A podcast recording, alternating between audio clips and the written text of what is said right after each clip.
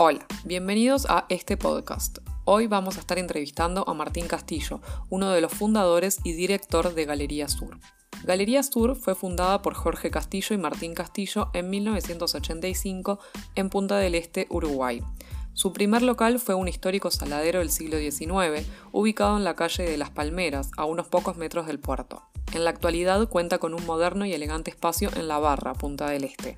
Desde sus comienzos ha estado vinculada al medio artístico y cultural del Río de la Plata, ayudando a consolidar la identidad del arte uruguayo y rioplatense en el exterior, a través de su participación y colaboración activa en numerosas exposiciones bienales y ferias.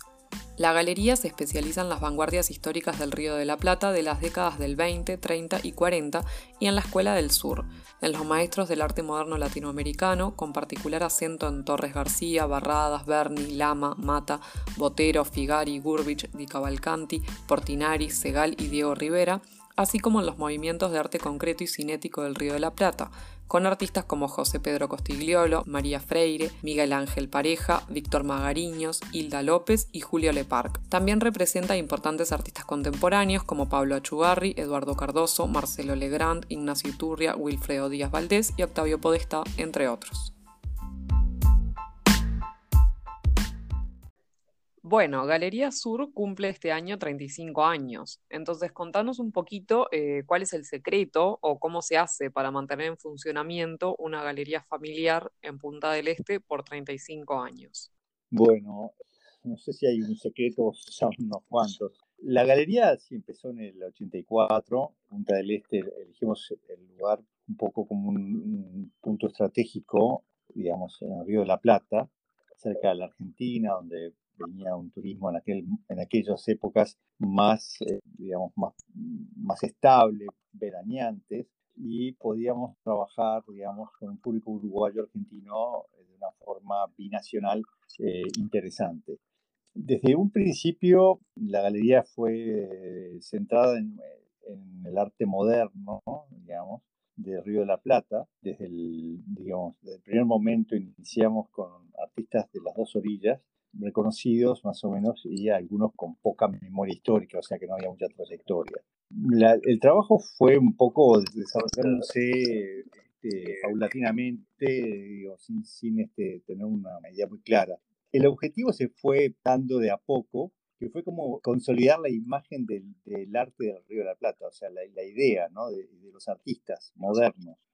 Para eso, digamos, había que hacer exposiciones que fueran con cierta curaduría, o sea, curadas, con, con calidad, con buenos catálogos, eh, buenos montajes, las obras tuvieran eh, una historia, eh, o sea, que tuviera un marco de referencia de lo que la gente iba a ver importante, o sea, que no, no, no, llegaba a un lugar y veía una, una obra colgada en la pared sino que había todo un trabajo previo de elaboración de, de algo, digamos, en relación a, a, lo que estaba mostrando, ¿no?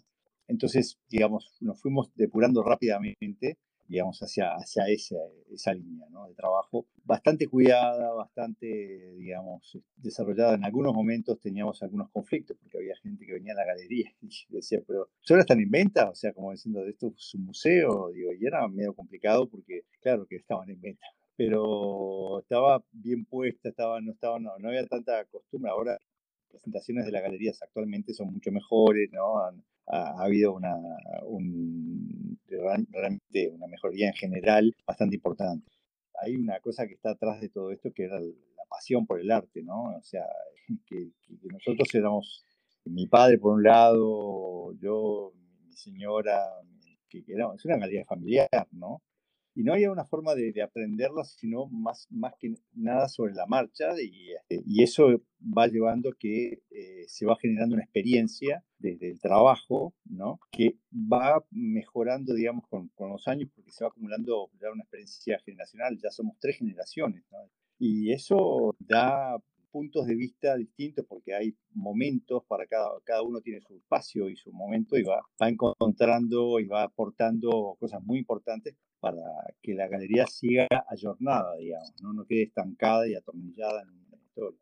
Si bien en un momento fue una galería moderna, digamos, básicamente ya hoy no lo es y tiene una, digamos, eh, dos líneas bien claras, que son el arte moderno, digamos, y el arte contemporáneo, los actuales, ¿no? Y eso es muy importante. Entonces, guardamos un equilibrio y vamos jugando un poco entre todos como esto es una, es muy intuitiva, digamos, viendo un poco con nuestra propia sensibilidad, nuestros gustos y mm, algunas variables, cuál va a ser el próximo paso. O sea, tenemos un, programa y lo vamos adaptando de acuerdo a lo que algunas cosas que vamos este, eh, viendo que, que, nos van pasando a nosotros mismos como una experiencia personal, ¿no? De vida.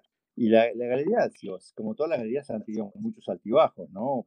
Nosotros ahora tenemos el coronavirus, pero antes hubieron crisis, la guerra, la guerra del Golfo, muchas cosas que han pasado. Y esos son golpes. Eh, lo que hemos tratado de hacer siempre es compensar una, cuando hay en un lugar pasa una cosa, ir a, digamos, trabajar en otro y, y, equilibrar un poco la situación. Eh, y eso lo hacen casi todas las galerías. Hoy en día la situación es un poquito más compleja por, por lo que está pasando en todos lados. O sea que te obliga a estar pensando cuál va a ser el futuro de otra manera. Claro, ese es otro de los temas de los que te quería preguntar. Ustedes en todos estos años imagino que han vivido eh, diferentes momentos, crisis y situaciones, pero ¿qué pasa ahora con el coronavirus que pone en jaque la presencialidad del arte y cómo está reaccionando el mercado del arte? ¿Está preparado para volverse a lo digital y hacia dónde vamos? Si es que podés, por ejemplo, proyectar algún lugar o camino posible este, en este momento. Bueno, creo que lo peor que puede pasar es que nos deje igual a como estábamos, o sea, que todo vuelva a su normalidad, entre comillas. Va a cambiar algunas cosas, sin duda. Y, mm, y esos cambios tenemos que estar preparados para, para, para asimilarlos, ¿no?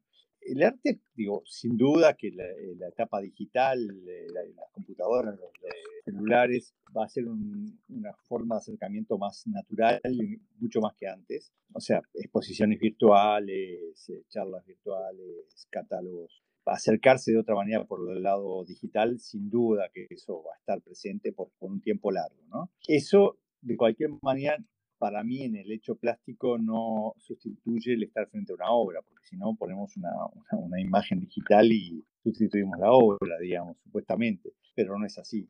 Entonces, de hecho, siempre en el arte tiene que haber una intimidad, ¿no? Eh, una intimidad con la obra.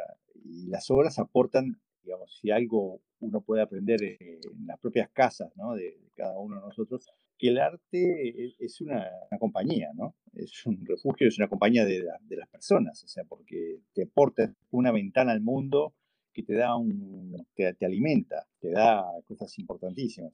Entonces, me parece que, que, va a haber que llevar un equilibrio entre, entre eh, esa parte digital, esa parte de, contacto con, nuevo con los, eh, con los coleccionistas, que va a ser distinto, que no va a haber tanto, seguramente va a mermar un poco bastante, en principio los viajes y tanta locura. O sea, como que esto, este parate que hubo, este, este freno va a llevar a, mm, tomar un poco más con calma las cosas y bueno, y pensarlas un poco más, ¿no? No, no, no actuar impulsivamente, sino me parece que mm, eso, esto es un punto de meditación para todos, ¿no? cada uno en sus ámbitos privados para, para, pensar y proyectarnos y también eso se va a traducir en, en, los coleccionistas, ¿no? que está bien que decanten, que bajen un poco tierra y que vean qué es lo que quieren realmente y lo que les gusta realmente. ¿no?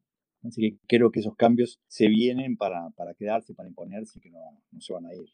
Bien, y desde tu perspectiva, ¿qué rol o qué lugar te parece que ocupa Galería Sur en el panorama del arte uruguayo y latinoamericano?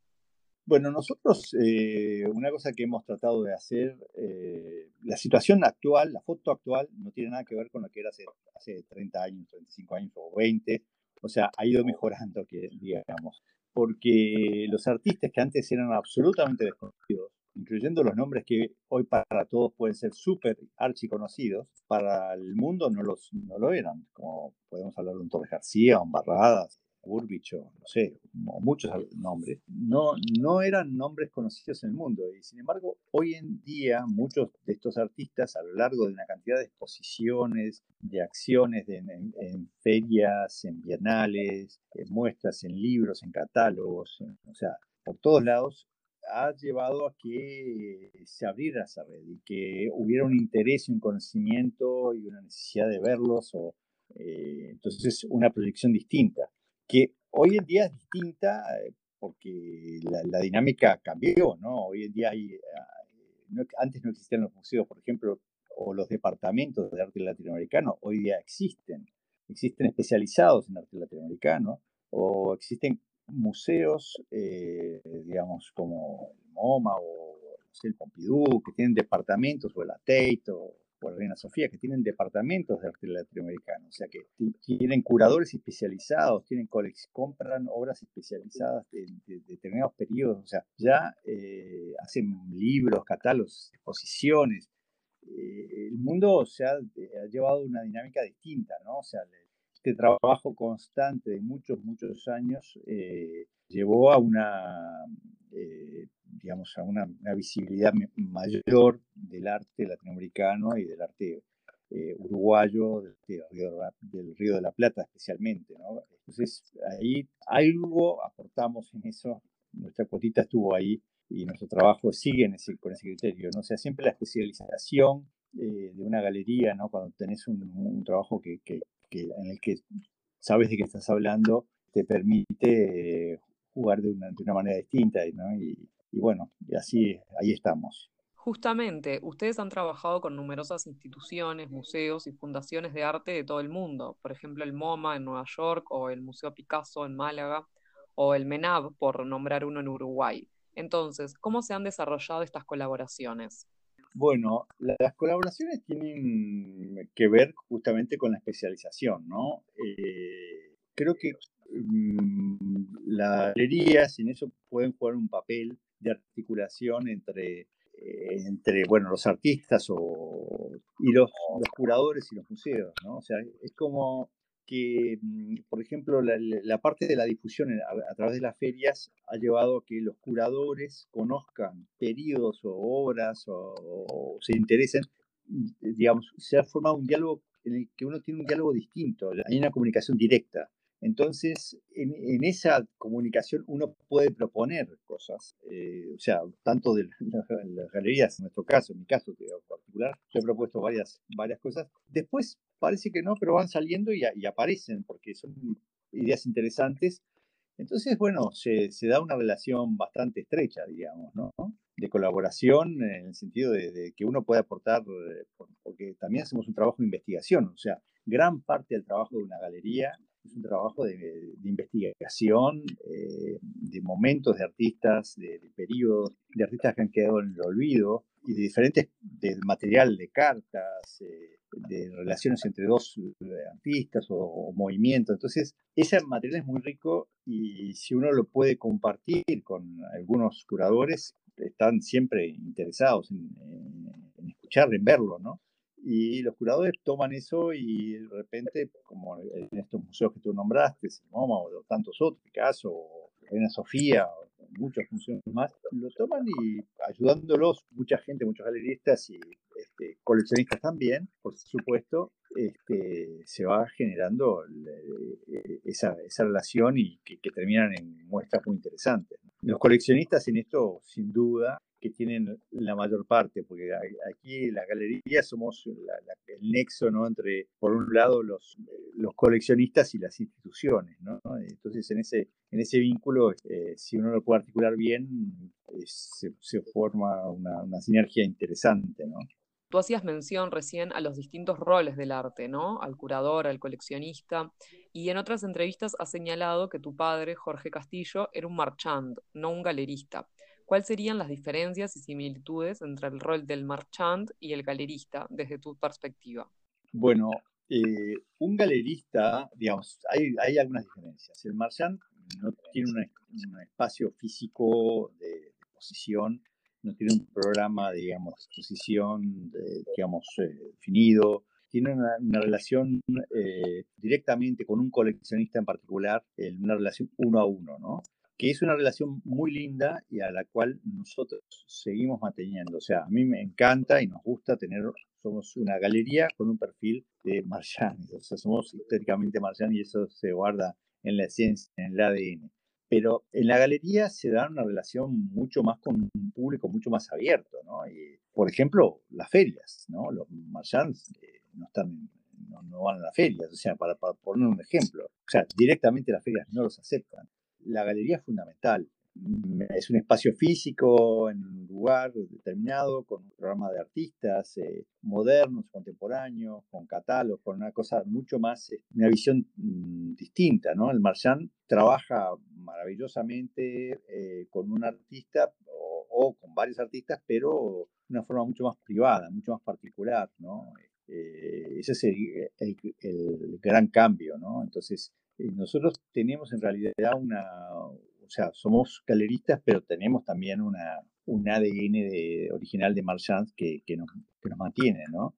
Por ejemplo, participamos de una feria europea que es TEFA, una feria Maastricht, que es una feria muy exclusiva, realmente de un nivel eh, impresionante, y que la, la, base de esa feria son marchands, o sea, son marchands, pero en el sentido histórico de la palabra, de la super especialización en una en, una, en un área muy definida, con muchísima calidad, pero que se tornaron en galeristas. Entonces este, mantienen esa, esa cosa, digamos, muy culta, muy, muy poco cerrada, digamos, de alguna manera, muy especializada, muy específica, con un espacio visible públicamente como una feria poderosísima como la de TEFA, ¿no? con el Maastricht. Se, puede guardar equilibrios y hay, hay, hay relaciones entre las dos cosas.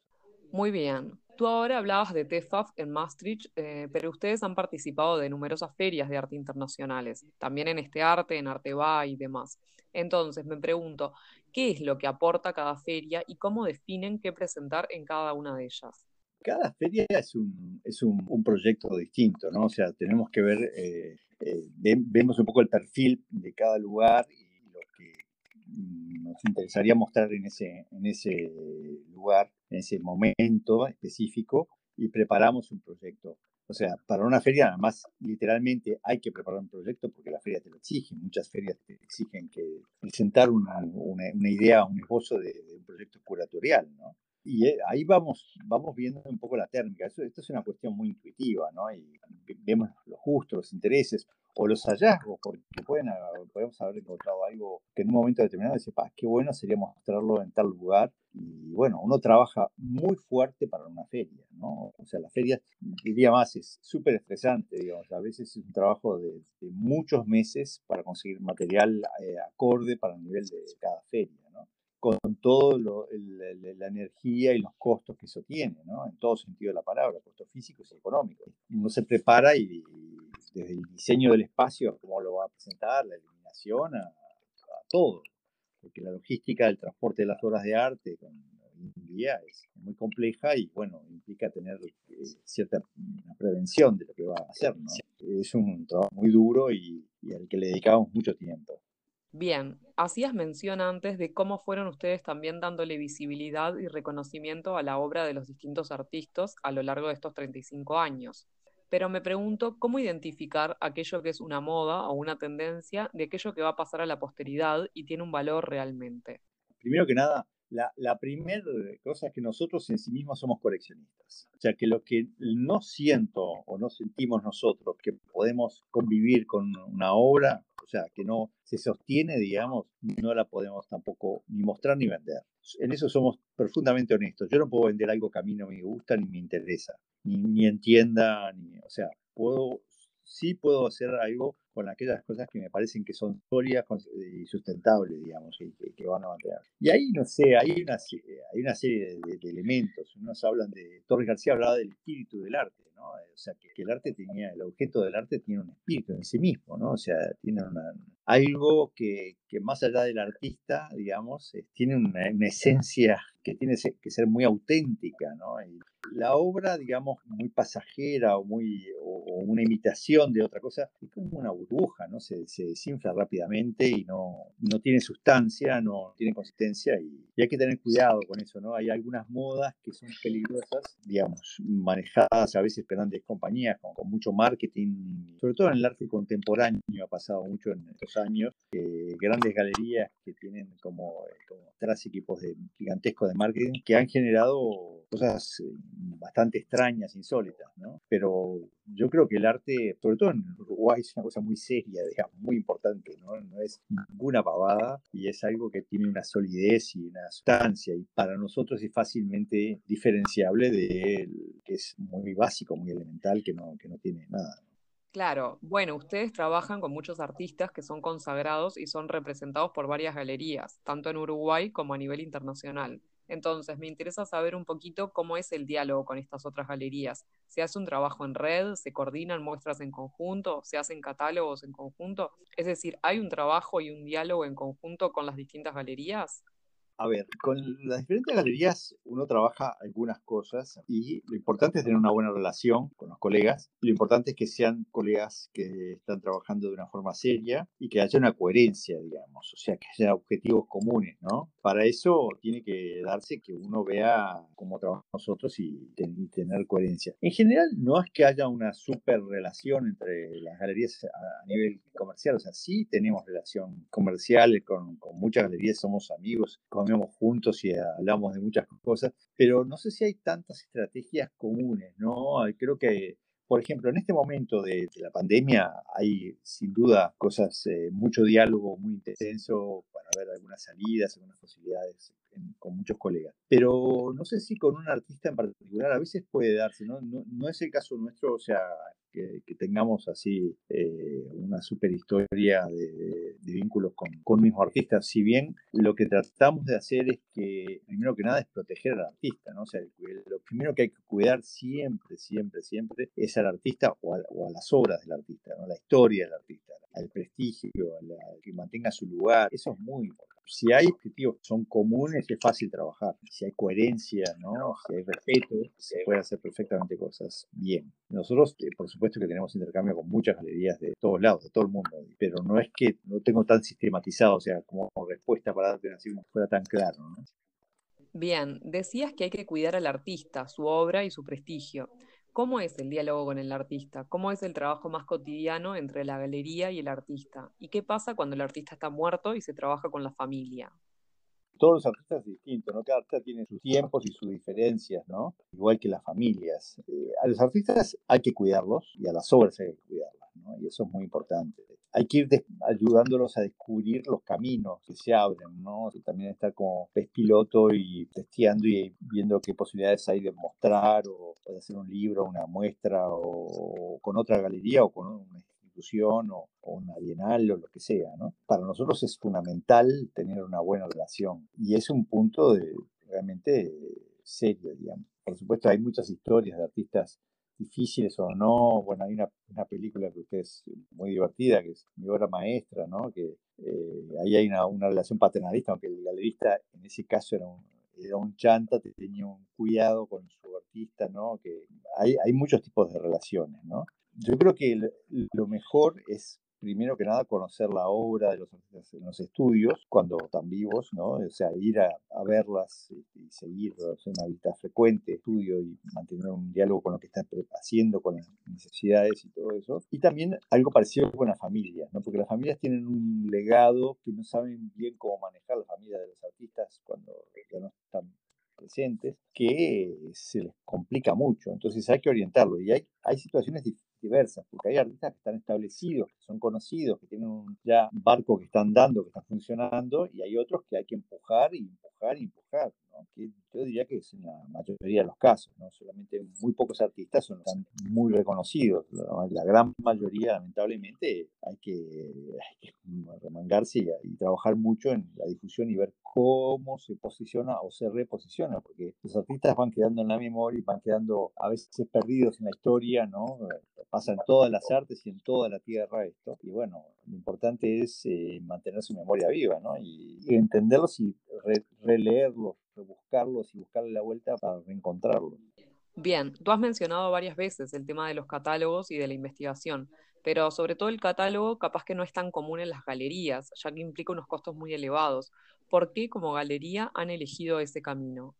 Tú sabes que los, eh, en las exposiciones internacionales, en las grandes muestras, el presupuesto se basa en dos partes. Uno, en la muestra en sí, en los seguros, transportes, pedidos de las obras. Eso es, una parte importantísima del presupuesto. Y el segundo presupuesto fundamental es en el libro que van a editar, porque es la memoria de la muestra. O sea, lo que va a quedar, la muestra va a pasar, es temporal, tardará uno, dos, tres meses, seis meses, pero se va a terminar la muestra. Lo que va a quedar van a ser un un, material eh, impreso, digamos, un libro que va a tener una difusión, que va a estar en bibliotecas, en librerías, y esa muestra va a sobrevivir a la propia muestra a través de ese libro. Entonces, el presupuesto lo dividen casi en dos mitades, te diría yo. yo no, no, creo que leer demasiado, pero anda cerca de ahí. Mm, me parece que es fundamental la memoria de una exposición, ¿no? O sea, mantener, o sea, la memoria en el sentido de hacer un material gráfico, porque además es lo que va a ayudar a que eh, otros eh, coleccionistas, otros interesados, el público, la prensa,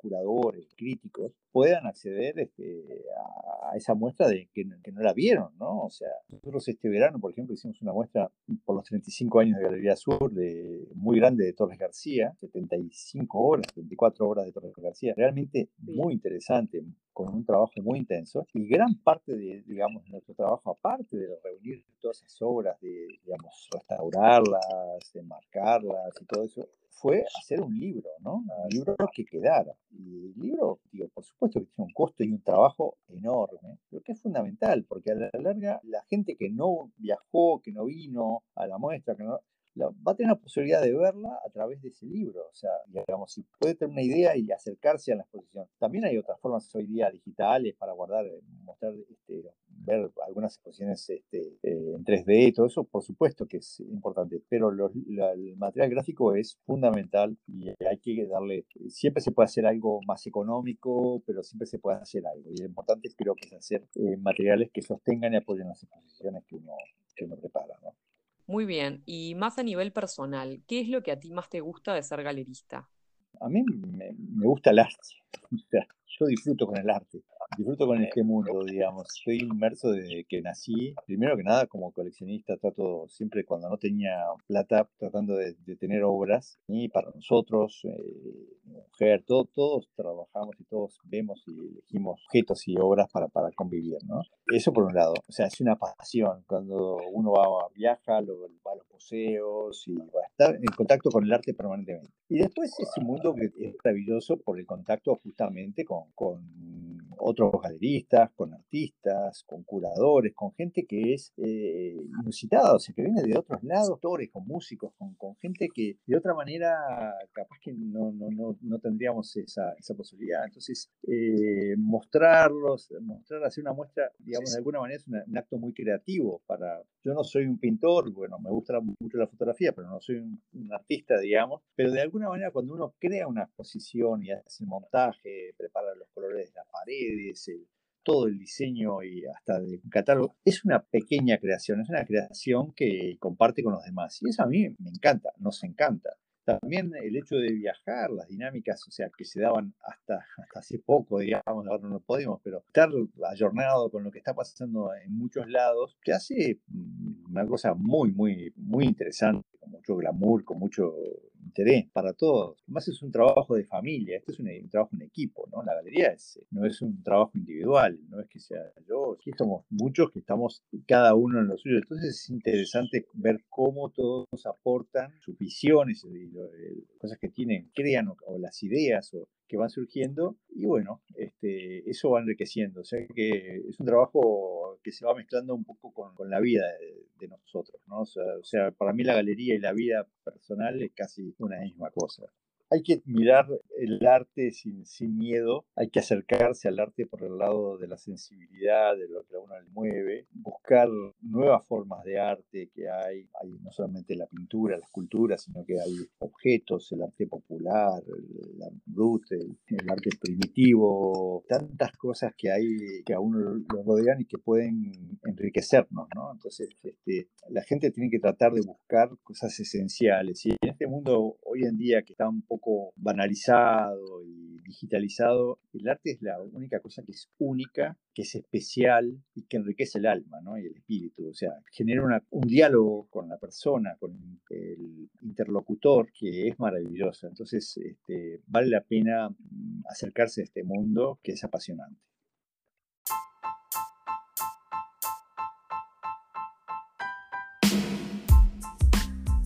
Aquí concluye este nuevo episodio de este podcast. Agradecemos a Martín Castillo por el tiempo que nos ha dedicado y sobre todo por compartir con nosotros su visión del mundo. Para nosotros es un placer poder contar con el generoso aporte de diferentes profesionales y amantes del arte. Asimismo queremos agradecer a todos los que nos escuchan. Este podcast es para ustedes. Quedamos abiertos a sus consultas, comentarios o sugerencias. Pueden seguirnos en nuestras redes sociales, visitar nuestra página web o contactarnos a través de nuestro mail info.estearte.com.